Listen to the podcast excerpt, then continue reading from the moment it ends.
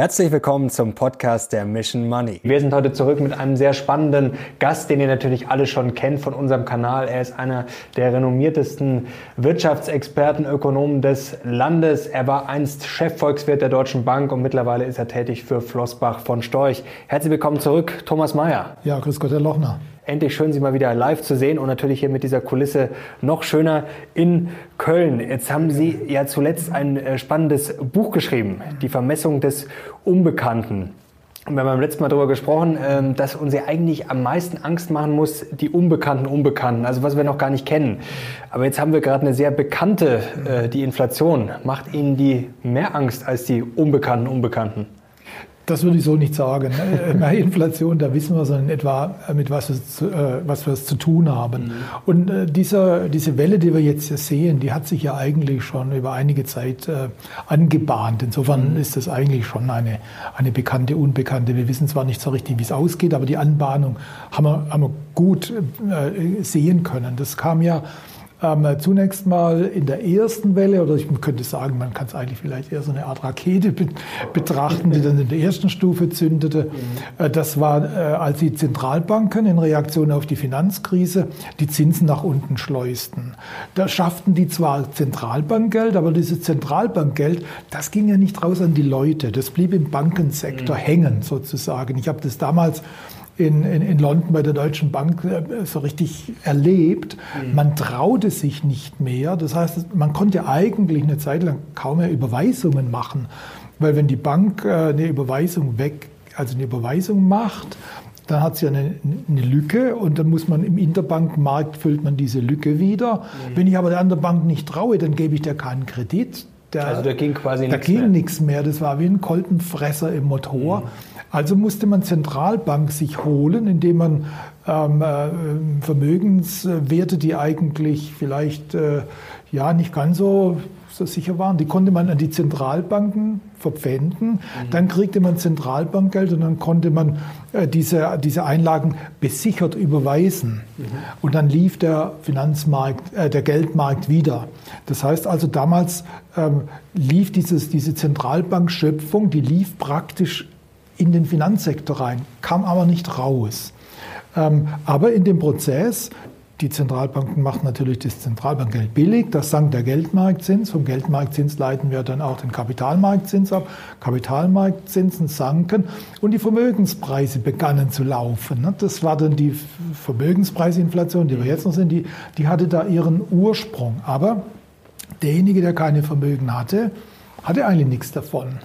Ähm, die Vermögenden sahen, dass ihre, ihre, ihre, ihre Assets teurer wurden, Häuser, Aktien. Sie konnten vielleicht ähm, einen Teil dieser gegen diese Assets, wenn sie also so viel mehr Sicherheiten hatten, da konnten sie neue Kredite aufnehmen, neue Assets kaufen, noch mehr Häuser, noch mehr Aktien.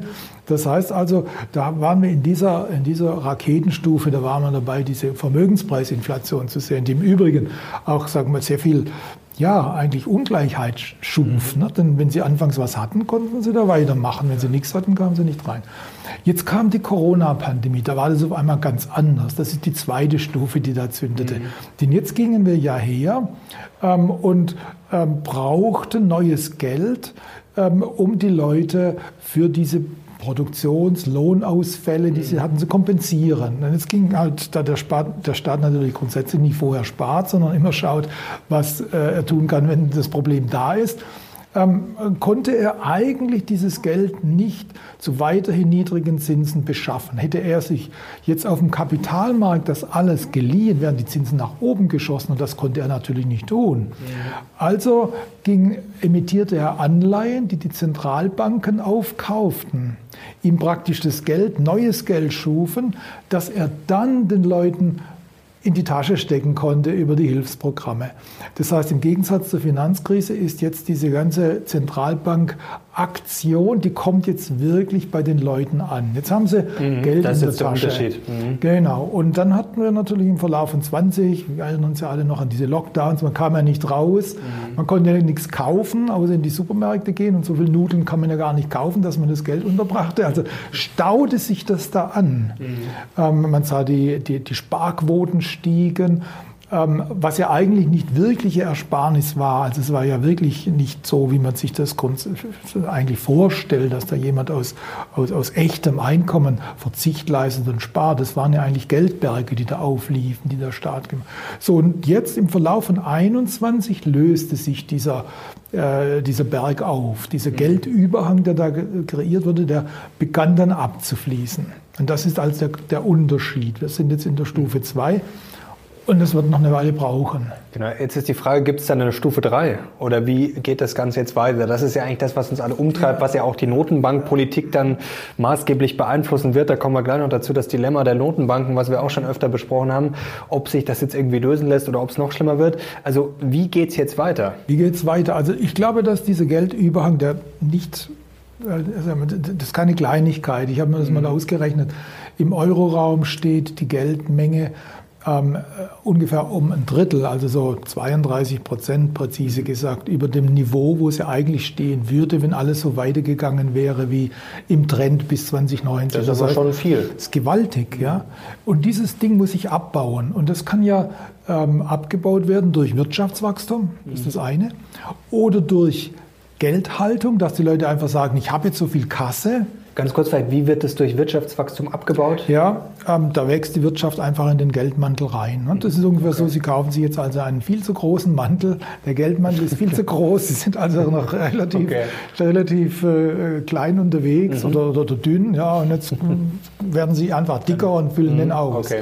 Die andere Sache ist halt die, dass man äh, auch, äh, dass die Leute mehr Geld halten. Aber mhm wenn man in der Vergangenheit sich das anschaut, da kam von dieser Seite her, konnte, kann man rechnen, so eineinhalb Prozent pro mhm. Jahr für höhere, ähm, höheres Wachstum und vielleicht nochmal ein halbes Prozent drauf pro Jahr für höhere Geldhaltung. Mhm. Dann sind sie aber bei zwei Prozent pro Jahr. aber ein bisschen, oder? Das dauert. Wenn man jetzt annimmt, dass das, das wickelt sich so über die nächsten vier, fünf Jahre ab. Da sind sie schnell bei Inflationsraten um zwischen vier und sechs Prozent, was wir mhm. jetzt so sehen.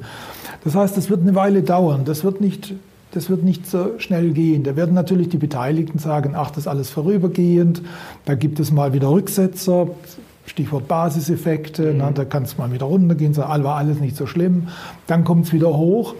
Und ja, wie, wie geht es weiter? Das lohnt sich da ein bisschen in die Geschichte zu schauen. Das war in den 70er Jahren so ein bisschen so, mhm. also nicht direkt, aber so ein bisschen so. Ölschocks trieben die, mhm. die Preise für Rohstoffe, sehen wir jetzt auch. Dann kamen die Löhne in Schwung, das sehen wir in den USA. Bei uns werden sich die Gewerkschaften ärgern, weil die so niedrige Lohnabschlüsse abgeschlossen haben. 2% oder 2,5% und jetzt läuft es gerade bei 6, also harmonisierte Konsumentenpreisinflation. Da kommen die Löhne in Schwung. Dann ist genügend, genügend Geld da, dass diese höheren Kosten in die Preise überwälzt werden können. Ähm, und dann kommt so eine Spirale in Gang. Und dann gab es in den 70er Jahren den abrupten Stopp. Ne? Durch die Federal Reserve, mhm. damaliger Fed-Chairman Paul Volcker, gigantische Zinsen, über 20 Prozent Fed Funds Rate, zehnjährige Treasuries über 16 Prozent. Und dann stoppte das Ganze.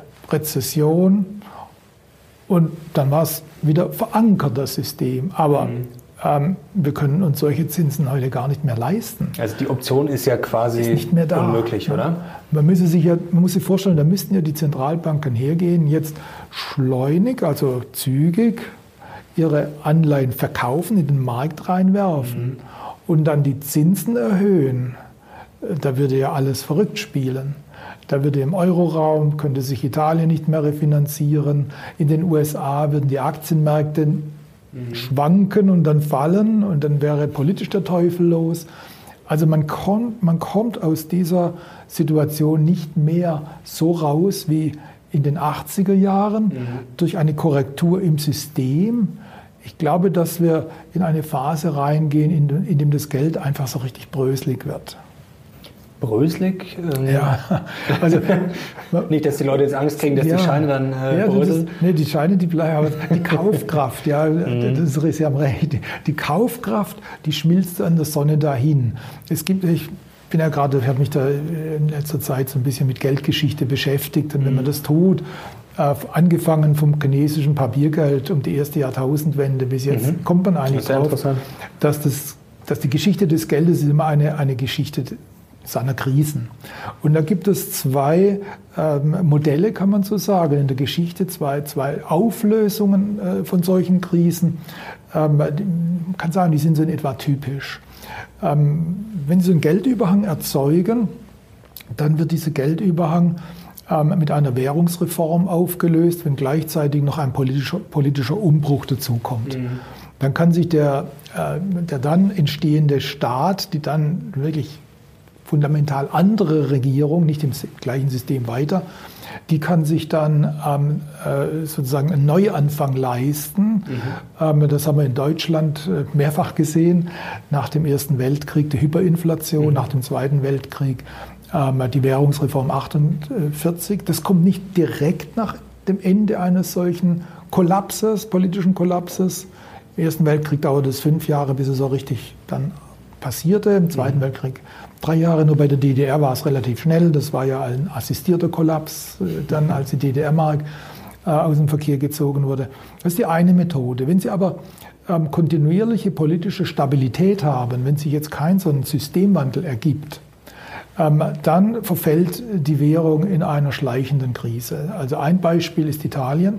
Mhm. Ähm, als 1971 das Bretton Woods-System beendet wurde, als Nixon am 15. August, ziemlich genau vor 50 Jahren, aus, die, die Bindung des Dollars ans Gold ablöste ähm, und wir zum floatenden Wechselkurssystem übergingen, äh, dann wertete sich die Lira bis ähm, zum Eintritt in die Währungsunion um 82 Prozent gegenüber der D-Mark ab. Die Inflationsrate in Italien war da im Schnitt 9,5 Prozent mhm. pro Jahr. Und in so einer Situation, da stellen sich die Leute dann auf diese, auf diese Weichwährung ein. Deshalb haben die Italiener so viel Immobilienbesitz, weil mhm. man ja das Geld nicht mehr zur Wertaufbewahrung nutzen kann. Und es bildet sich dann eine politische, eine in der Bevölkerung so die Suche nach einer Alternative. Die kommt dann irgendwann mal, äh, kommt die sozusagen zum Kipppunkt, wo sich eine solche Alternative dann ergibt. Das ist ein wichtiger Grund meines Erachtens, warum die Südländer ähm, unbedingt auch in die Währungsunion rein wollten. Mhm. Die wollten Anteil haben an der Stabilitäts- äh, Kultur der D-Mark. Mhm. Da war eine große Bereitschaft da, das zu tun. Das hat ja auch durchaus funktioniert.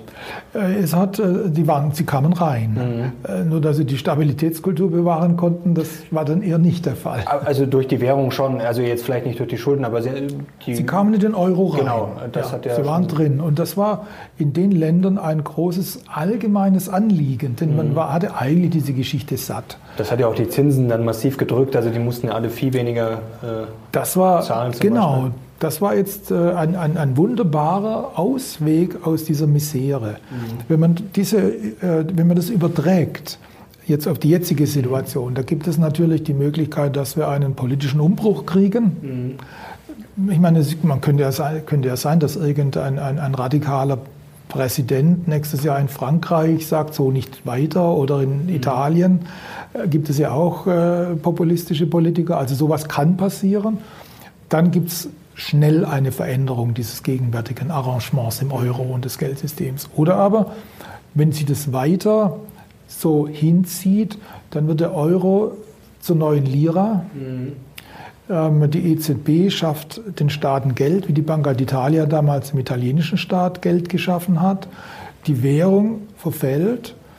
Äh, über die Zeit entsteht in den Bevölkerungen, vielleicht in unterschiedlicher Form, das Bedürfnis nach einem Neuanfang. Mhm. Und dann gibt es irgendwie eine politische Konstellation, Veränderung irgendeiner Konstellation und die nimmt man dann zum Anlass, um neu zu beginnen.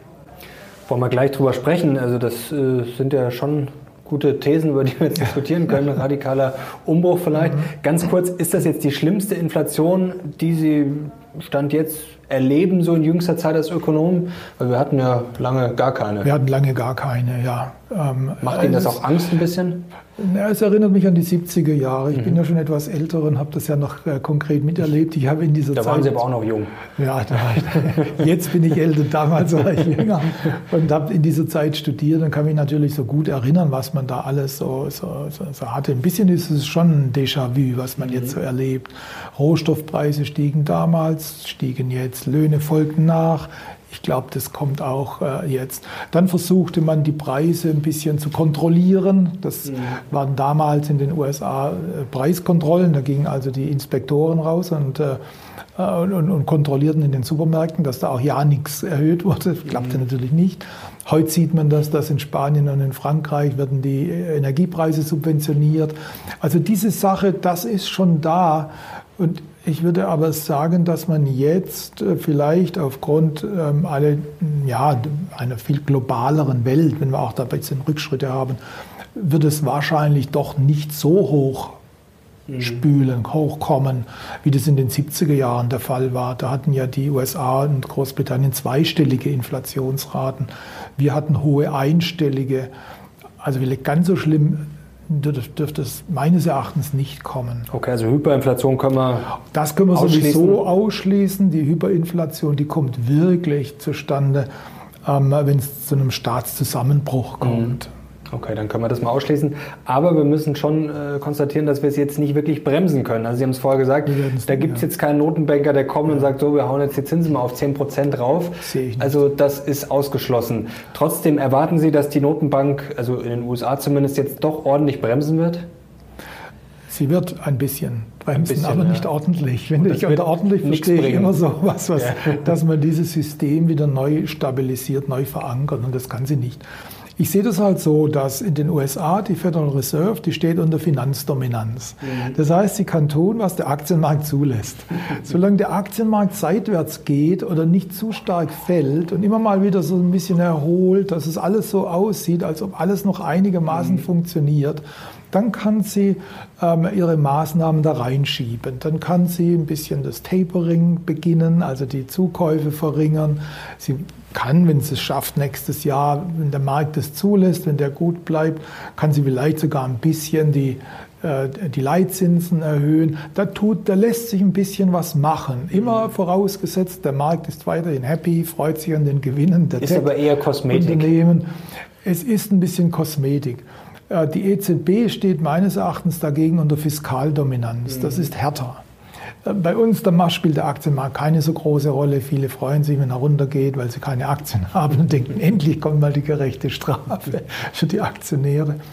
Ähm, aber die EZB hat natürlich ähm, äh, die Aufgabe, die Staaten dafür zu sorgen, dass sich die Staaten günstig weiterfinanzieren können, wie die Banca d'Italia äh, früher. Und sobald da irgendwas ähm, unsicher wird, da gehen die Spreads auseinander und dann schrillen die Alarmglocken. Wir hatten ja so einen Testlauf, als die Frau Lagarde Anfang ihrer Amtszeit, das war im März 20, ähm, schmiss ja so ein Journalist in der Pressekonferenz mal so eine Bananenschale hin und fragte sie, ob äh, sie denn gar nicht besorgt sei über die Ausweitung des Spreads, also die mhm. zehnjährige Italiener über die zehnjährigen Bundesanleihenrendite. Und sie sagt, das sei korrekt, völlig korrekt. Das sei nicht die Aufgabe der EZB, diesen Spread zu kontrollieren. Und schon schoss das Ding dann nach oben. Der, der Aktienmarkt, der, der, der Rentenmarkt in Italien schoss nach unten. Der Präsident rief sie an, ob sie denn Italien aus dem Euro katapultieren wollte. Also die EZB ist da unter viel stärkerer Kuratell. Ja, mhm. Und deshalb äh, reden die auch immer noch die Erwartungen von ähm, Tapering. The lady is not for tapering. Ist ja noch gar nicht so lange her, dass sie das sagte. Das reden sie jetzt immer noch runter. Jetzt wollen wir über die Gefahren sprechen. Wir haben es vorhin schon angesprochen, dass das Geld bröselig wird, dass wir uns immer weniger leisten können. Also werden wir jetzt in den nächsten Jahren, um es mal plakativ zu sagen, ärmer werden? Ähm, also diejenigen, die äh, Geld als Mittel zur Wertaufbewahrung nutzen, werden ärmer werden, in der Tat. Mhm. Äh, das verliert die Kraft. Ich denke eigentlich, es verliert die Kaufkraft. Ich denke eigentlich, dass der Euro, unser gegenwärtiges ähm, Kreditgeld, gilt auch für die USA, hat seine Funktion zur Wertaufbewahrung schon verloren. Mhm. Die Ökonomen sehen ja immer diese drei Funktionen für Geld. Das ist Transaktionsmittel, äh, Rechnungseinheit, Wertaufbewahrung. Also die mhm. Funktion Wertaufbewahrung ist weg. Wir haben nur noch Transaktionsmittel und Rechnungseinheit. Diese beiden Funktionen gehen erst verloren, wenn die Inflation wirklich rast. Mhm. Aber Wertaufbewahrung ist weg. Ähm, dann muss man sich nach Alternativen umschauen. Das haben uns die Südländer gezeigt. Ähm, damals war es natürlich ein bisschen eingegrenzt. ähm, man konnte nicht wirklich global in Aktien investieren. Und ob man notwendigerweise einen Anteil haben wollte an einem italienischen Staatsunternehmen, das vielleicht auch im italienischen Aktienmarkt gelistet war, das war nicht ganz so toll. Also hat man damals vor allem Immobilien gekauft. Das erklärt, warum die Eigentümerquote in This is your invitation to a masterclass in engineering and design.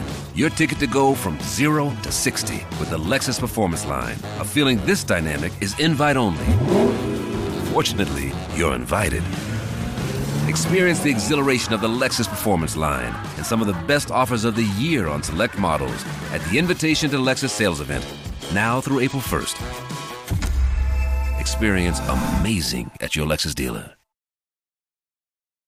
Diesen Ländern so hoch ist. Deutschland relativ niedrig, Schweiz relativ niedrig. Mhm. Ähm, da hatte man äh, so eher das Vertrauen in Geld als Mittel zur Wertaufbewahrung, dort nicht. Das heißt also, wir werden hergehen und werden sehen, dass die Leute andere Mittel zur Wertaufbewahrung nehmen.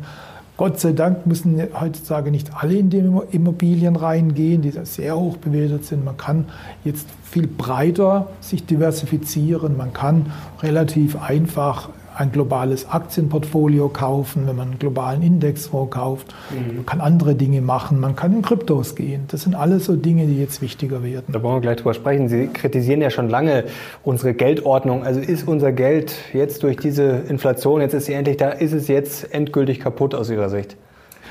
Ähm, endgültig ist ein Wort, das ich jetzt noch nicht äh, jetzt nutzen würde. Vorläufig nutzen kaputt. Würde, weil der Prozess noch dauert. Okay.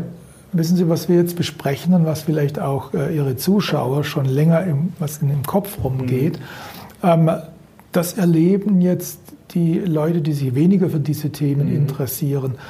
Das beginnen die jetzt erst zu erleben. Und deshalb zieht sich der Prozess.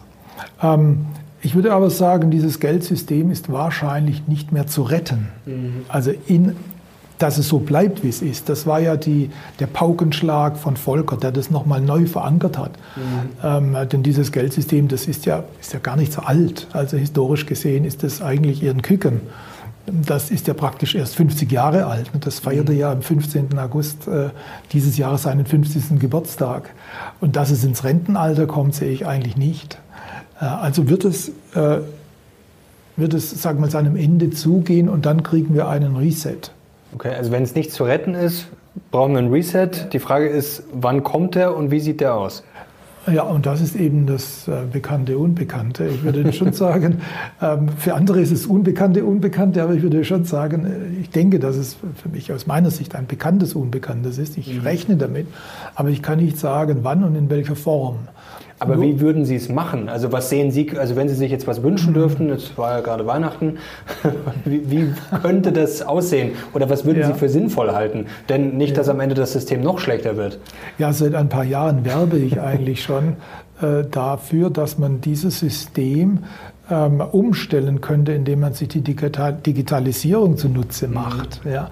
Ähm, digitale Währungen werden ja nicht äh, ähm, über Kredit geschaffen wie unser gegenwärtiges Fiat-Kreditgeldsystem, äh, sondern äh, die werden über Algorithmen erzeugt, so wie sagen wir mal das Gold früher aus der Erde gebuddelt wurde. So werden die äh, Kryptowährungen über Algorithmen erzeugt und sind deshalb von der Politik nicht beliebig manipulierbar und beliebig vermehrbar für politische Zwecke. Jetzt könnte man hergehen und, und könnte ähm, äh, den Euro auf eine echte digitale Währung umstellen. Bisher ist ja nur noch so ein, ein, ein Aufsatz zum Fiat-Kreditgeld mhm. geplant, ne, dass, man, dass man vielleicht statt die Geldscheine in der Tasche herumzutragen, kann man die auch aufs Handy laden. Also keine wirkliche Veränderung. Mhm. Aber man könnte hergehen und könnte sagen, so wir machen jetzt einen wirklichen digitalen Euro, emittiert von der, von der EZB. Und da kann man sich auch noch einen kleinen Trick holen aus der Geschichte, nämlich den Chicago-Plan von mhm. äh, 1933. Man kann hergehen und kann sagen, ja gut, und als Deckungsstock für diesen Krypto-Euro, für diesen digitalen Euro, legen wir einen großen Teil der Staatsverschuldung still auf der Bilanz der EZB. Die kann man als Deckungsstock nehmen mhm. ähm, und dann sitzen diese Staatsanleihen da. Der Staat muss sie gar nicht mehr zurückzahlen. Die können sozusagen immer da fest sitzen. Also würde man die Schulden auch. Äh, die könnte, da könnte man am loswerden. Markt einen Schuldenschnitt mhm. durchführen. Aber das hätte ähm, doch irgendwelche Folgen dann, oder? Also wenn ich einen Schuldenschnitt mache, dann verliert ja jemand Geld. Ähm, in dem Falle würde, würde das Geld nur anders, ähm, anders gedeckt werden. Okay. Unser Fiat-Kreditgeld ist bisher gedeckt ähm, durch Kredite an, an, an private ähm, und staatliche äh, Schuldner.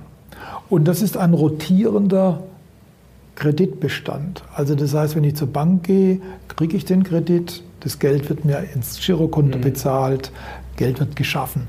Zahle ich den Kredit zurück, wird das Girokonto entsprechend wieder ähm, entlastet, also meine, mhm. meine Verpflichtung wird entlastet und die Geldmenge fällt. Um die Geldmenge wieder hochzubringen, muss ein neuer Kredit ausgegeben werden. Sie haben also einen rollierenden Kreditbestand. Mhm. Und was man da mit dieser Reform machen könnte, man könnte einen festen Kreditbestand nehmen, nicht diesen rollierenden mhm. fest und sagen, der ist staatlich. Also nur Kredit an den Staat. Und dann muss man natürlich diesen Kreditbestand ähm, festhalten. Der darf dann nicht von dem Staat beliebig vermehrbar sein. Okay, ja. aber dann könnte ich auch irgendwann nicht mehr expandieren, oder? Wenn ich nur ein gewisses Limit habe?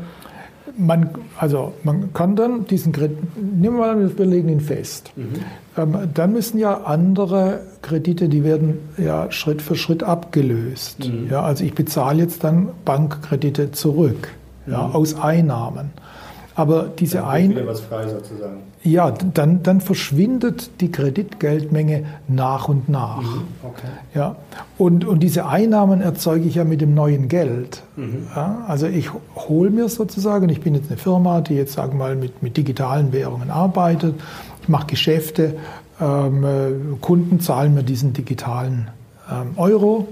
Ich habe den jetzt in der Kasse, ich tausche den jetzt gegen Kreditgeld und nehme das Kreditgeld und zahle meine, Kredit, meine, meine, meine Schuld zurück. Und die Bank schafft kein neues. Mhm. Ja? Das heißt, sie haben dann eine ganz graduelle ähm, Wanderung sozusagen dieses, äh, dieses Kryptogelds in die Wirtschaft und sie haben eine, eine graduelle Verringerung des Kreditgeld Bestands. Also das ist gar keine revolutionäre Sache. Gleichzeitig werden jetzt dann Leute sagen, aber ich brauche doch auch Kredit. Ich muss ja mit Kredit arbeiten. Die gehen jetzt aber her und holen sich keine neuen Kredite von den Banken und schaffen damit kein neues Kreditgeld, sondern die leihen sich die umlaufenden mhm. ähm, digitalen Münzen, wenn man so will, die Coins. Ja? Okay. Und, so das, und dann gehen sie jetzt her und legen, wie beim Bitcoin-Algorithmus, in einer Regel fest, wie dieser staatliche Kreditbestand wachsen darf. Ja, nicht durch staatliche Manipulation, um sich Geld zu schaffen, sondern über einen Algorithmus. Ja. Und, und diesen, dieses Wachstum, also diese, was dazukommt, das wird exogen bestimmt, wie bei Bitcoin, ja. das können Sie dann dem Staat durchaus als Dividende geben, mit der Maßgabe, dass er die an die Bürger ausschüttet. Okay. Aber und dann haben sie einen, eigentlich ähm, einen geordneten Übergang mhm. von dem Fiat-Kreditgeldsystem in ein vollgedecktes, also 100% Money hieß das bei Irving mhm. Fischer, äh, oder Vollgeld, sagt Josef Huber dazu. Vollgeld, ja. Hätten Sie einen Übergang über ein Vollgeld, das als digitale äh, Münze ähm, dann in der Welt ist. Aber ist es sinnvoll, wenn der Staat da weiter mitmischt? Sie haben jetzt vorher gesagt, auch EZB, oder bräuchte es eigentlich ein ganz neues System? Also es glauben ja viele an den Bitcoin, es gibt auch noch mehr, die sagen, das funktioniert hinten und vorne nicht.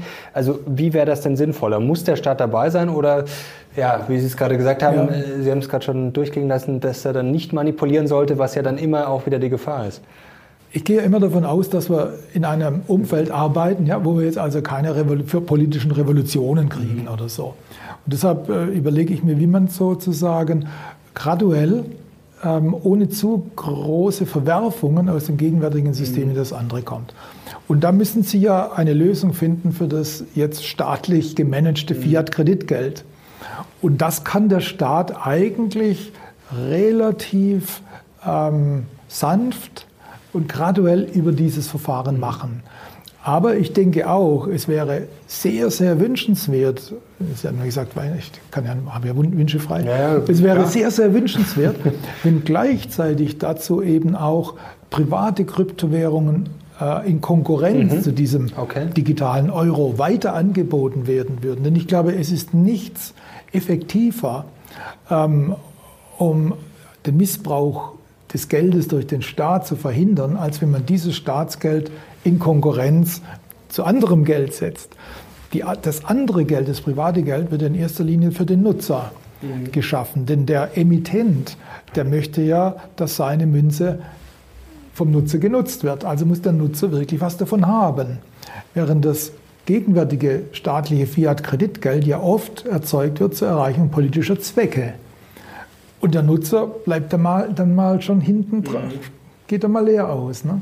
Und wenn Sie jetzt so ein Wettbewerbssystem ähm, kreieren, dann hält der Wettbewerb auch den staatlichen Emittenten in Schach, dass der nichts mhm. Dummes anstellt. Das ist auch jetzt kam eine wahnsinnig neue Idee, das hat ja Friedrich von Hayek schon in den frühen 70er Jahren äh, in seinem Aufsatz Denationalization of Money beschrieben. Nur war das damals, sah das aus wie eine komplette ihre Utopie. Mhm. Sagt die Leute, ich kann doch nicht so viele Geldscheine da haben, da komme ich durcheinander. Aber heute haben wir die Wallets, ne, da können Sie ja in relativ äh, äh, überschaubaren Apps, können Sie ja mehrere Währungen drauflegen. Ja. Und dann können Sie entscheiden, ich zahle jetzt mit der, ich zahle jetzt mit der. Ne, die die finde ich jetzt also nicht mehr ganz so toll. Ich verkaufe die und kaufe eine andere und benutze sie zur Zahlung. Diese Konkurrenz, die jetzt möglich ist, dass Sie einfach mit einem Smartphone alles drauf haben und als Kunde dann dahin gehen können, wo Sie denken, dort habe ich den meisten Nutzen, die kann dann die Währungsanbieter in Schach halten, äh, wenn das staatliche Monopol gebrochen ist. Aber jetzt leben wir gerade in einer Zeit, wo der Staat sich eher breit macht, also nicht gerade in einer Zeit von wenig Staat. Glauben Sie wirklich, dass sich der Staat jetzt, egal ob jetzt in Deutschland oder in den USA oder wo auch immer, ähm, sich wirklich die Butter da vom Brot nehmen lässt? Äh, Stichwort Bitcoin, ist da nicht ein Bitcoin-Verbot sogar, wenn er jetzt noch erfolgreicher werden sollte, wahrscheinlicher? Also der Staat wird sich natürlich äh, mit Händen und Füßen wehren, tut er ja schon mhm. gegen alle diese Konkurrenz. Und ich denke auch nicht, dass dieser Vorschlag, den ich gemacht habe, dass der umgesetzt wird. Ich habe ja nur praktisch mal, äh, hier, wir haben ja im Gespräch mal versucht zu skizzieren, ähm, was man auch äh, tun könnte, damit das Staatsgeld wieder auf, äh, auf stabilen Boden kommt. Äh, nein, ich denke eigentlich, dass dieses Staatsgeld ja, wie wir vorher schon besprochen haben, das wird halt so langsam irgendwie ja, sich verflüssigen, das wird halt irgendwie rausgehen und die Leute werden anderes Geld dann wählen. Der Staat wird aber immer versuchen, natürlich, den Leuten die Wahlmöglichkeit äh, schwer zu machen oder wegzunehmen. Ich meine, in China können sie das alles verbieten, aber ob sich bei uns alle Leute sich das alles verbieten lassen, da habe ich doch noch meine Zweifel. Insofern kann der Staat nicht alles tun. Er wird sich dieser Entwicklung stellen müssen. Und vielleicht sieht er ja mal irgendwann, nicht jetzt, nicht vielleicht in der näheren Zukunft, dass es mit seinem Staatsgeld so nicht weitergeht. Kann auch sein, dass das dann eine Lösung wäre, die dann ins Spiel kommt. Soweit sind die Regierungen überhaupt nicht. Mhm. Ich glaube, die haben das noch gar nicht begriffen, was da auf sie zukommt. Auch die neue Ampel ist jetzt mit allem Ampelkoalition bei uns, mit allem Möglichen beschäftigt. Haben ja viele Töpfe, die da überkochen, Covid und alles Mögliche. Ja. Aber das wird was für sie werden. Das werden sie noch lernen müssen, meines Erachtens. Glauben Sie, dass sowas wie der Goldstandard jetzt vielleicht nochmal ins Gespräch kommt? Sie haben es vorher schön erklärt, äh, viele Zuschauer vielleicht von unserem Kanal oder die interessiert sind, die haben das schon länger auf dem Schirm, aber jetzt kommt es dann vielleicht langsam bei den Leuten an, ja, die dann wirklich mal merken, oh, ich habe zwar keine Ahnung von dem Thema, aber ich spüre es im Geldbeutel, dass da der Widerstand größer wird, dass die Leute wirklich wütend werden und dass dann vielleicht auch schnell irgendwas gemacht werden muss. Also Gold spielt auch jetzt schon ähm, die Rolle des Mittels zur Wertaufbewahrung, mhm. ja, wie auch Bitcoin übrigens oder andere. Ne? Die werden ja nicht so stark für Transaktionen genutzt, aber mhm. zur Wertaufbewahrung. Insofern, ja. Um Gold, den Euro dann wieder ein bisschen ja, stabiler Gold ist, zu machen. Gold ist schon da als Mittel zur Wertaufbewahrung. Mhm. Ähm, ich denke auch, irgendwann wird dann auch mal jemand kommen und eine Goldcoin oder ist schon da, eine Goldcoin. Sie können das, Sie müssen ja die Goldstücke ja nicht mehr äh, so, so, so, eins zu eins äh, weitergeben. sondern Sie können sie auch äh, digital transferieren. Gibt es eine goldgedeckte Kryptowährung? Alle diese Dinge, denke ich, die sind momentan jetzt halt so im Entstehen. Gold wird kommen, klar, ist schon da als Wertaufbewahrung, aber vielleicht auch irgendwann mal wieder zur Transaktion. Nur darf man sich das meines Erachtens, oder ich stelle mir das nicht so vor, äh, dass wir zurückkommen auf ähm, eine einzige Lösung. Mhm. Es war ja auch äh, im, Goldstandard äh, des 19. Jahrhunderts. Das wird vielleicht auch manchmal ein bisschen verkürzt dargestellt, denn es gab ja auch Silber, war immer noch da. Mhm. Ja. Dann gab es irgendwo auch Kupfermünzen und dann gab es auch noch Papiergeld. Also es war nicht so monolithisch, wie man sich das vielleicht äh, im Rückblick vorstellt. Jetzt haben Sie vorher das schon angesprochen, ähm, da kommt ein radikaler Präsident in Frankreich oder in Italien. Ähm, Sie sind ja jemand, der denkt sehr viele Sachen durch, äh, der ist da auch wirklich sehr tief drin. Das klang auch ein bisschen so, als hätten Sie sich da schon Gedanken gemacht und da vielleicht schon ein paar Sachen durchgespielt. Ähm, oder war das jetzt einfach mal nur so äh, nebenbei erwähnt? Also halten Sie für sowas, sowas für realistisch und vielleicht können Sie uns das dann noch genauer skizzieren, was da passieren könnte, was Sie befürchten? Naja, wir, wir sind jetzt tatsächlich auf dem äh, bekannten, unbekannten Feld. ähm, wir wissen, dass in Frankreich äh, im Frühjahr nächstes Jahr Wahlen, Präsidentschaftswahlen mhm. anstehen. Wir wissen, dass es da äh, Bewerber gibt, äh, die ähm, äh, ja, radikale Positionen vertreten. Mhm. Ich denke jetzt an einen Samir, der jetzt vor kurzem hochgekommen ist. Da ist ja äh, die Frau Le Pen ja beinahe schon wieder staatstragend gegenüber ihm. Gegenüber ihm. Und äh, das kann schon sein, dass äh, wenn jetzt dort äh, jemand ähm, mit Ideen, mit Vorstellungen, mit einer Politik kommt, die den Euroraum wieder fragmentiert, also Semir möchte ja die Migranten rausschmeißen. Ähm, da kann es schon zu Konflikten kommen, die sich dann auch äh, dann äh, dahingehend äh, weiterentwickeln, dass man sagt, ja, aber dann wollen wir doch jetzt keine Gemeinschaftskasse. Mhm. Ähm, das läuft ja so weit auseinander, dass wir jetzt doch ein bisschen mehr Abstand wahren. Ja? Und dann können natürlich solche Überlegungen ähm, wieder hochkommen, sogar bei uns. Ähm, kann man denn irgendwie nicht so ein bisschen den Euro rückbauen? Oder in Italien äh, Giorgina Meloni, ne, die mhm. ähm, ja, in gewisser Weise der Nachfolger der faschistischen Partei. In Italien ist der Faschismus ja nicht ganz so ähm, geächtet, zu Recht geächtet wie bei uns. Ja. Ähm, und da herrscht halt auch wieder eine äh, Integrationsskepsis, eine ganz starke Integrationsskepsis. Ähm, wie das aussehen könnte, muss man dann nach Polen schauen. Wir haben jetzt also keine Währungsunion mit Polen, aber die Polen sind ja in gewisser Weise schon aus dem europäischen Rechtsrahmen ausgetreten. Die Juristen sprechen ja von Polexit. Mhm. Das kann sich natürlich bei entsprechenden ähm, äh, Regierungskonstellationen, äh, die jetzt in Frankreich anstehen, in Italien das Jahr danach, also 23, da kommt es auch wieder zu Wahlen. Mhm. Da reden wir schon über Zeiträume, die sind sehr überschaubar. Und da ist es nicht wahrscheinlich, aber möglich, dass sich solche Konstellationen mhm. ergeben könnten. Und na, wenn sich solche Konstellationen ergeben, wie es zum Beispiel in Polen durch, den, äh, durch die Peace-Partei in der Regierung mhm. dann gab, dann wird sich die Debatte schon ändern. Jetzt lassen wir mal die Faschisten außen vor. Ähm, macht Ihnen das eher Angst oder ist das eher eine Chance, dass es einfach mal diesen großen Knall vielleicht braucht, damit sich was zum Besseren wendet?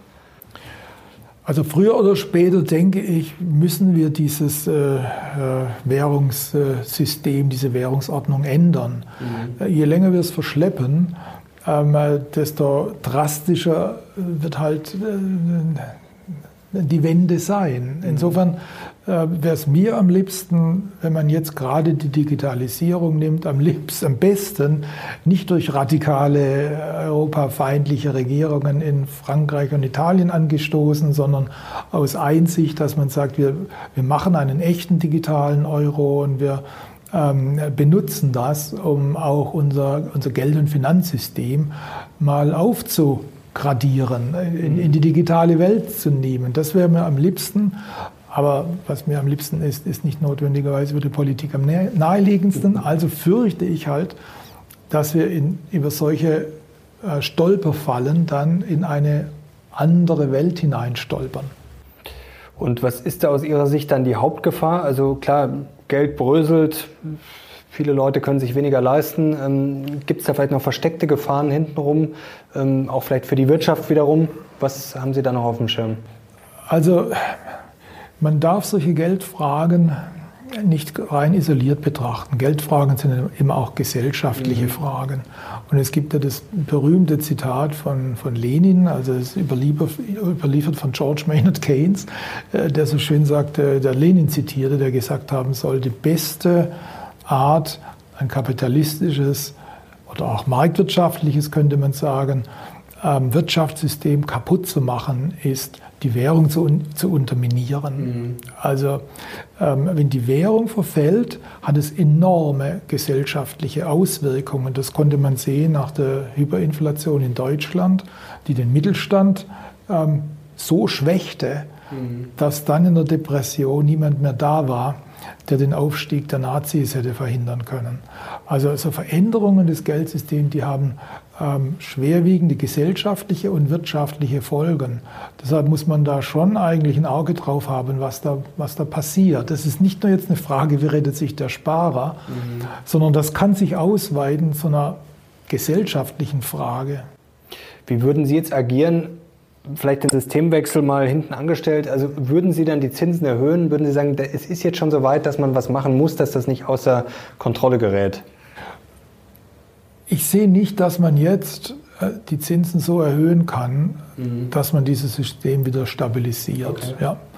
Ähm, man kann eigentlich jetzt nur noch eine wirkliche ja, man muss praktisch das System in den Operationssaal bringen. Also es geht jetzt nicht da, man kann jetzt nicht hergehen und kann sagen, ich gebe dir jetzt mal hier dieses Medikament, ich gebe dir dieses Medikament oder ich mache eine Physiotherapie mit dir und dann wirst du schon wieder fit. Ne? Sondern nein, man muss sagen, hier, wenn du wirklich gesund werden willst, dann brauchen wir jetzt eine umfassende Operation. Und dann kommt eben äh, diese Umstellung auf das digitale System ähm, in äh, Frage. Und dann entsteht der Zins wieder am Markt. Jetzt wird der Zins ja praktisch von der staatlichen Zentralbank manipuliert. Ähm, darin weiterum zu manipulieren, ist jetzt immer sehr, sehr gefährlich. Nächste Finanzkrise und so weiter oder Eurokrise. Mhm. Deshalb denke ich, dass man sich jetzt, dass man sich jetzt ehrlich machen muss und sagen, es hat jetzt keinen Sinn mehr, an den Zinsen rumzuschrauben, sondern jetzt gehen wir in den Operationssaal. Wie gefährlich sind denn jetzt noch die Schulden? Also die sind ja sehr hoch. Ähm, jetzt sagen die einen, das geht nicht mehr lange gut. Äh, die anderen sagen, ach, das ist ja egal, der Staat kann sich in der eigenen Währung ja so lange verschulden, wie er will. Was ist denn jetzt die tatsächliche Gefahr dieser Staatsschulden? Denn wir haben ja vor zwei Jahren auch schon gesagt, ja, die sind zu hoch, jetzt sind sie halt nochmal höher. Ähm, wo ist denn jetzt die reale Gefahr? Also die reale Gefahr liegt äh, jetzt, äh, wenn man das System noch ähm, weiter betreiben kann, weil der Bürger jetzt da nicht wirklich politisch aufsteht dagegen, ähm, dann äh, geht man jetzt her und erlegt den Gläubigern des Staates eine Steuer auf. Das nennt sich dann finanzielle Repression. Mhm. Das heißt, man geht her und hält äh, den Zins, den Nominalzins deutlich unter der Inflation. Ja, das haben wir jetzt, das haben wir mhm. schon seit einiger Zeit. Ähm, das hat man, äh, hat, man in, hat man in den Ländern gemacht, die aus dem Zweiten Weltkrieg als Siegermächte herausgekommen sind. Da musste man ja auch ähm, die Schulden wieder runterbringen, aber man konnte ja nicht jetzt eine Währungsreform machen, dann mhm. wäre der Staat wär, sehr dumm dargestanden. Dann hat man dieses Verfahren gewählt. Also wenn Sie die, äh, den Zins unter der Inflation halten, dann hat der Staat tendenziell mehr Steuereinnahmen als an Zinszahlungen zu leisten hat. Gleichzeitig, wenn die Schuld fällig wird, zahlen sie diese, diese Schuld mit Geld geringerer Kaufkraft zurück. Sie haben also sozusagen zwei Mechanismen, laufende Zinszahlungen und Schuldentilgung. Ähm, jedes Mal schneidet sich der Staat vom Gläubiger praktisch was weg. Mhm. Jetzt gehen natürlich die Leute her, richtigerweise, und sagen, ich meide aber diese Staatsanleihen. Ähm, wer kauft denn die noch privat? Ich kenne niemand. Also verlässt sich der Staat darauf, dass sogenannte regulierte Anleger seine Anleihen noch aufkaufen, ähm, sodass es nicht ganz so dumm aussieht, dass alle bei der Zentralbank landen. Also geht er her und verlangt von äh, Versicherungen, Pensionskassen, ähm, äh, Pensionsfonds, die sich für Versicherungen verhalten, äh, dass die ihre Aktienquote begrenzen und sichere Anlagen erwerben. Und sicher definiert der Staat dann Staatsanleihen. Die sind im Euroraum, werden die ähm, für die Regulierung, von der Regulierung behandelt wie AAA-Anlagen, also als ohne Ausfallrisiko. Ja, auch Griechenland ohne Ausfallrisiko. Mhm. Und da sagt man dann diesen ähm, regulierten Anleger, ich habe die mal etwas ja, salopp die Finanzuntertanen genannt, die reguliert man dahin, dass man ihnen es erschwert, Aktien zu kaufen, sodass die die Pensionsgelder zu einem nicht unerheblichen Teil in diese ähm, negativ rentierlichen Anleihen legen müssen. Das merkt dann der Klient gar nicht. Ja, also ähm, wenn Sie bei einer Lebensversicherung mal früher irgendwie eine Police gekauft haben oder wenn Sie bei einer Pensionskasse versichert sind, wenn Sie in einem Pensionsfonds sind, wo der Fondsmanager sich so verhält wie die Versicherungskollegen, ähm, dann sind Sie, werden Sie schleichend enteignet. Also das ist momentan eigentlich der Königsweg, den sich die, äh, die Staaten suchen. Finanzielle Repression, schleichende Enteignung der Gläubiger. Und man hat eigentlich so eine Art ähm, erzwungene Gläubigergruppe, mhm. äh, die man dann schröpfen kann, weil es der eigentlich Betroffene nicht merkt, der Bürger. Und da hofft man, dass man da wieder auf etwas festeren Boden kommen kann. Die Frage ist, wie man sich jetzt finanziell sozusagen selber noch verteidigen kann. Was ist denn da Ihre Empfehlung gerade vielleicht auch fürs kommende Jahr? Also man kann eigentlich in dieser in diesem Umfeld, da muss, muss man nominale Anlagen meiden, mhm. denn da wird man also zur Staatsfinanzierung mit herangezogen. Die sollte man tunlichst meiden. Man sollte natürlich, äh, dazu gehören natürlich alle, alle, alle, alle Anleihen. Mhm. Ähm, das hört sich jetzt pauschal an, aber inzwischen ist es ja so, dass sich sogar das Kreditrisiko bei Unternehmensanleihen nicht mehr wirklich lohnt bei diesen mhm. Spreads. Also die Anleihen sind eigentlich als als äh, Anlageklasse im traditionellen Sinn sind die vorbei, da kann man nur handeln. Also die sollte man vermeiden, Sparbücher sollte man vermeiden. Man muss sich für reale Vermögenswerte jetzt entscheiden und da ist ja in unserer Zeit der große Vorteil äh, zu, der, äh, zu der Vergangenheit, wo das Spektrum noch sehr eingeschränkt war, dass man jetzt ja viel mehr Möglichkeiten hat. Mhm man sollte definitiv einen großen Anteil in seinem Portfolio in Aktien halten, breit diversifiziert. Man muss sich Zeit geben, man sollte etwas ähm, äh, Cash sozusagen in alternativen ähm, Währungen halten, also Gold, Kryptos und mhm. so weiter.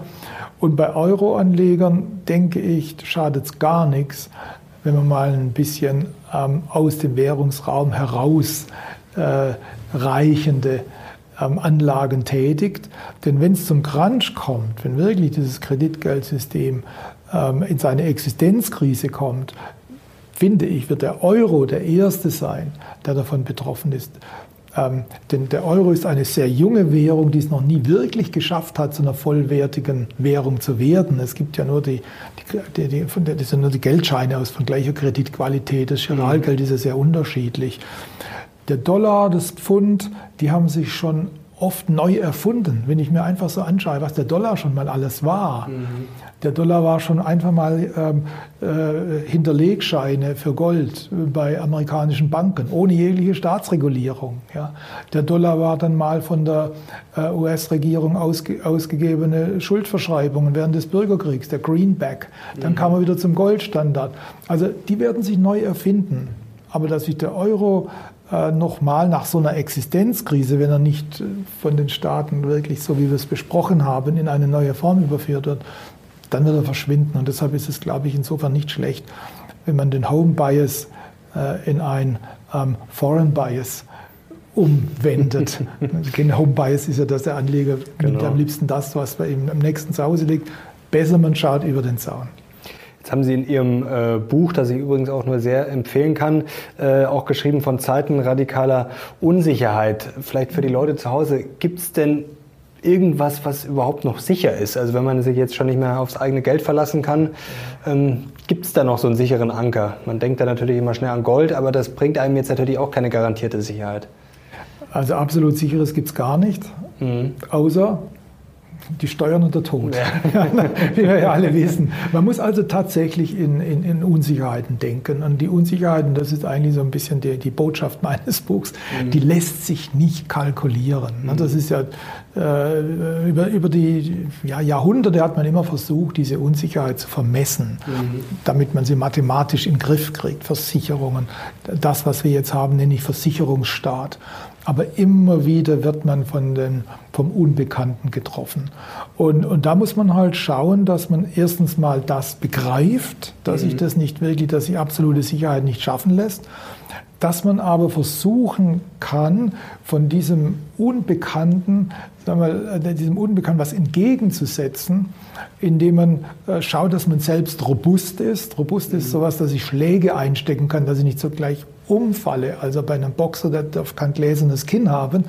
Oder ein Anleger, der sollte sich jetzt nicht hoch verschulden und hoch verschuldet seine Anlagen äh, dann mit, mit vielen Schulden finanzieren. Dann mhm. passiert irgendwas oder nur so, so ein dünnes so ein dünner Puffer. Da fällt das sofort um. Also robust sein heißt Puffer haben.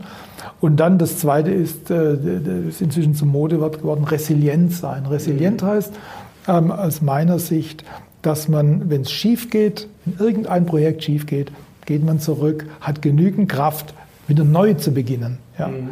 wieder neu nachzuwachsen. Das sind diese zwei Dinge, auf die man meines Erachtens achten sollte. Und dazu gehört halt Anlagen zu äh, wählen, die jetzt also nicht durch hohe Verschuldung nur einen ganz, ganz mhm. dünne, dünnen Puffer haben und das zu streuen, sodass, wenn mal, mal was schief geht, dass was anderes da ist, das nachwachsen kann. Haben Sie da vielleicht noch konkrete Tipps für die Leute, gerade wenn man sich jetzt vielleicht einen Plan macht fürs neue Jahr? Arbeiten Sie dann mit Entscheidungsbäumen, mit Wahrscheinlichkeiten? Ähm, wie kann man mit dieser Unsicherheit vielleicht noch besser umgehen, beziehungsweise wie kann man sich vielleicht selber resilienter machen äh, und auch planmäßig, sage ich mal, solche Rückschläge einkalkulieren? Also ich glaube, das Allerwichtigste ist, dass man zuerst mal in den Kopf kriegt, mhm. ähm, dass man ähm, die Zukunft nicht berechnen kann, Punkt eins.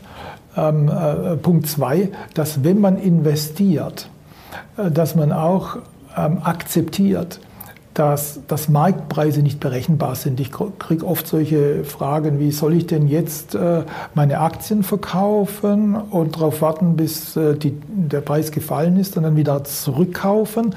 Das sind äh, Dinge, die Sie nicht berechnen können. Da bewegen sich die Leute ähm, äh, eigentlich so im, im reinen Marktbereich. Äh, ich habe mal ein Buch gefunden, dann nennt das eben die Marktzone. Mhm. Und da ist man insbesondere als Privatanleger, zieht man immer den Kürzeren. In dieser Marktzone können sich High-Frequency-Traders gut bewegen. Es gibt auch Hedgefonds, mit, äh, die das ganz gut können, aber als Privatanleger ist man in der Marktzone verloren. Man muss sich anschauen, ähm, in der in der Anlagezone, da schaut man sich die Dinge an, wie man sich Beteiligungen an einem Projekt anschauen würde. Also wie eine Unternehmensbeteiligung. Ist das ein mhm. gutes Unternehmen? Ähm, hat es langfristig äh, Erfolgsaussicht? Dann, da hat es Wert. Dann, wenn es für mich Wert hat, dann überlege ich mir, ja, und was sagt denn der Markt dazu?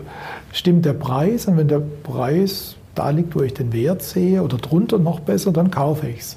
Also das ist das zweite Punkt. Mhm. Man, muss von der, man muss sich loslösen von den unberechenbaren Marktpreisen. Und äh, dann kommt natürlich ganz wichtig dazu die Diversifizierung. Man muss wirklich erkennen, dass man immer Fehler macht und dass man deshalb nicht alles auf eine Karte setzt. Und das kann man alles eigentlich ähm, ganz einfach implementieren, kann man einfach machen, wenn man äh, Zeit hat, also jüngere Leute, ähm, die gehen her und kaufen sich einen äh, globalen Aktien-ETF. Das ist so simpel. Mhm. Ähm, und dann lassen Sie den liegen. Also Sie sollten jetzt nicht sagen, ich kaufe den, weil ich genau weiß, ich brauche in einem Jahr Geld. Das, das wäre schlecht. Ja. Aber dann lassen Sie den liegen. Und dann sind Sie, eigentlich haben Sie den wichtigsten, den größten Schritt zur erfolgreichen Geldanlage schon gemacht und schützen sich auch gegen, äh, gegen den Verfall des Geldes. Wie stehen Sie denn eigentlich zu den Prognosen? Die kommen ja mal Jahresende raus, mhm. wo der DAX dann in einem Jahr steht. Das ist auch immer ganz lustig, wenn man ja. sich das anschaut. Meistens wird dann kalkuliert mit dem ja. langfristigen Durchschnitt, so ja, 7, 8 Prozent sind noch mal drin erscheint auf den ersten Blick logisch, auf der anderen Seite äh, auch irgendwie hochgradig unlogisch. Was sagen Sie dazu? Einfach immer sozusagen geradlinig die äh, Vergangenheit vorzuschreiben. Ja, ist praktisch eigentlich nur Volksbelustigung. Ja.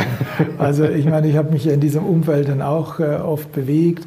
Gut, ja, also zu DAX-Prognosen habe ich mich dann eher nicht hinreißen lassen. Ich habe dann aber andere Prognosen gemacht über Zinsen und äh, über, über, über Wirtschaftswachstum und dann die Kollegen mussten den DAX prognostizieren.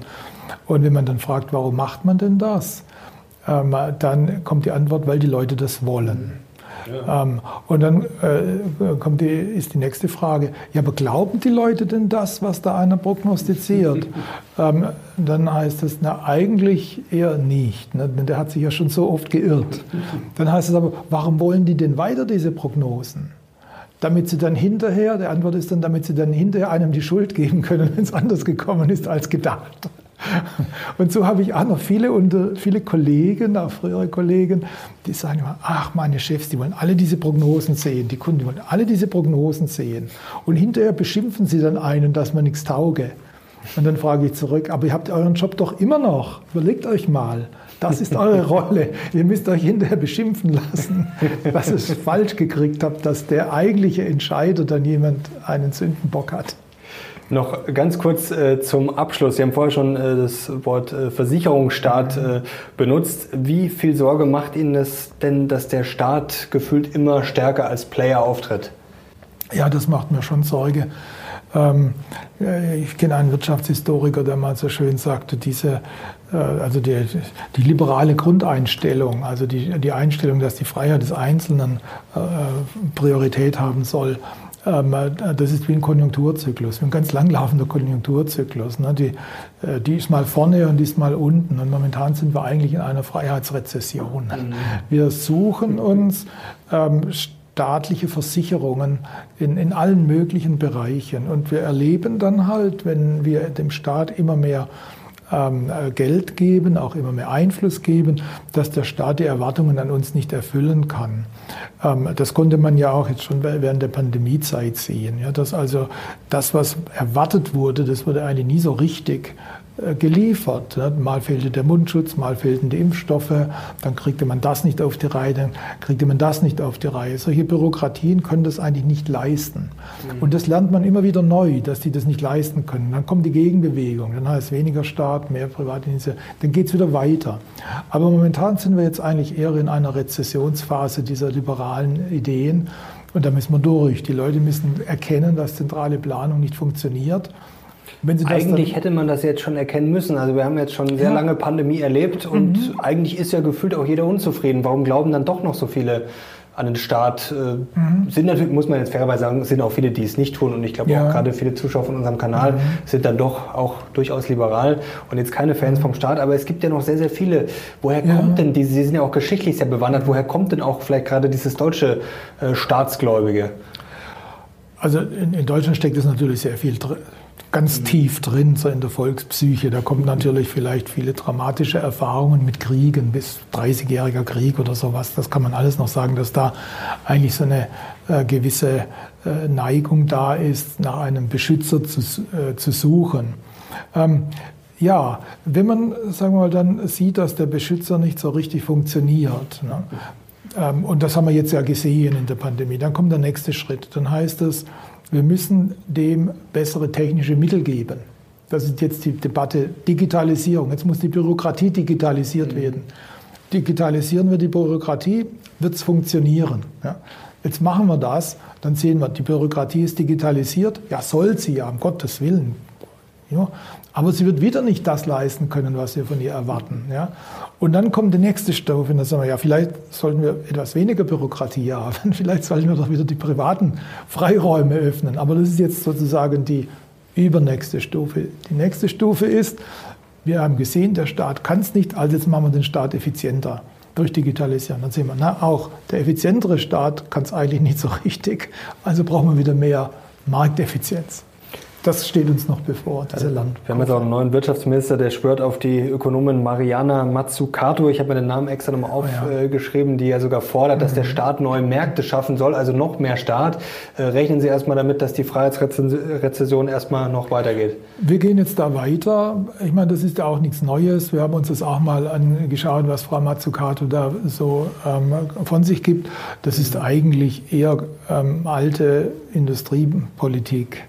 Das gab es schon mal ne? und das hat, fuhr schon mal gegen die Wand. Das erinnert an die französische Planifikation, die nicht funktioniert hat. Äh, das erinnert äh, so ein bisschen an die abgeschwächte Form des Sozialismus, die man mal dachte, in Jugoslawien oder Ungarn einführen zu können. Das alles nicht funktioniert. Ähm, aber Philosophen wie Herr Habeck müssen das halt erstmal tatsächlich als, als Politiker wieder erlernen, dass das nicht funktioniert. Und wir müssen es dann ausbaden. Das ist das Problem. Mit. Wir lernen damit. man muss halt zuschauen, wie die Gesellschaft lernt und dann hat man die Lernerfahrung, dass es nicht klappt und dann geht es wieder in die andere Richtung. Aber das, so weit sind wir noch nicht. Also stehen uns noch ein paar harte, anstrengende Jahre bevor, was ja. das angeht. Aber vielleicht geht es ja auch ein bisschen schneller. Hoffen wir das Beste. Herr Mayer, herzlichen Dank, hat wie immer großen Spaß gemacht. Vielen Dank, Herr Lochner, mir auch. Danke euch fürs Zuschauen und jetzt hoffentlich hattet ihr ein schönes Weihnachtsfest und dann auch schon mal einen guten Rutsch, schöne Tage, erholt euch ein bisschen, aber natürlich müssen noch alle Videos geschaut werden. Danke Ihnen, danke euch, wir sind jetzt raus, alles Gute, ciao.